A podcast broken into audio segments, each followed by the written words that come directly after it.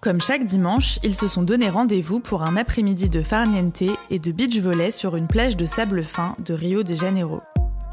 Vous écoutez Tradition du Monde, le podcast qui décortique les us et coutumes et vous fait voyager depuis votre canapé. Il y a la Fernando, que tout le monde appelle Nando, Rosangela, qui dès sa naissance s'est vue affublée de la contraction Ro, José, que l'on surnomme Zé, et Francesca, alias Chica. Ces cariocas ne se servent plus de leur vrai prénom depuis belle lurette. Et hormis pour les démarches administratives, ils n'ont guère l'occasion de décliner l'intégralité de leur nom de famille. Au Brésil, l'appellido, le surnom, est souvent un condensé du prénom, mais il n'est pas rare de fabriquer un sobriquet plus original qui peut contenir une particularité physique ou de caractère, le rappel d'une filiation, d'une passion ou d'un événement. On observe aussi le recours aux suffixes, diminutifs comme igno ou augmentatifs comme ao. Qui s'intéresse même de loin au sacro-saint football le sait bien.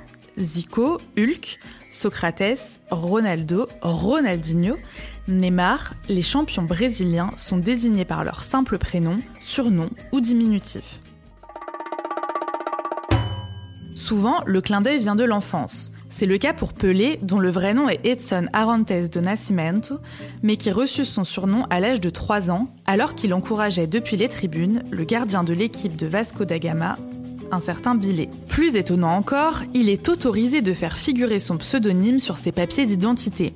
Dans certaines villes moyennes, comme celle de Claudio, dans l'état du Minas Gerais, les vieux annuaires téléphoniques ont même longtemps listé les habitants par leur surnom plutôt que par leur nom.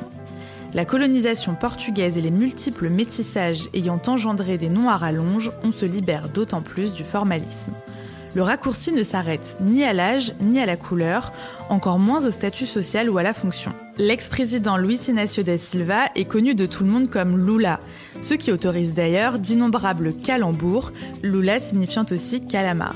Gisèle Roland, dit J, témoigne.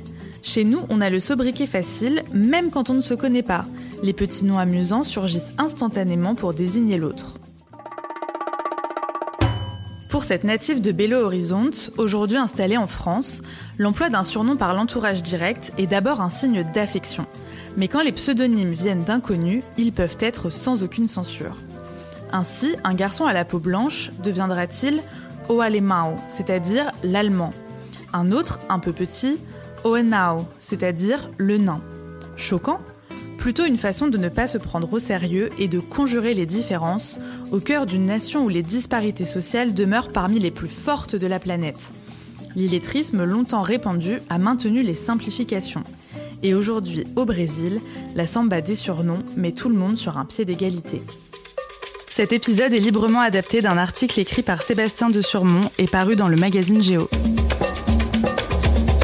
Envie de découvrir d'autres curiosités? Abonnez-vous à ce podcast pour plus de voyages insolites. Si le podcast vous a plu, laissez-nous une note ou un commentaire. À très vite dans un nouvel épisode ou tout de suite sur geo.fr.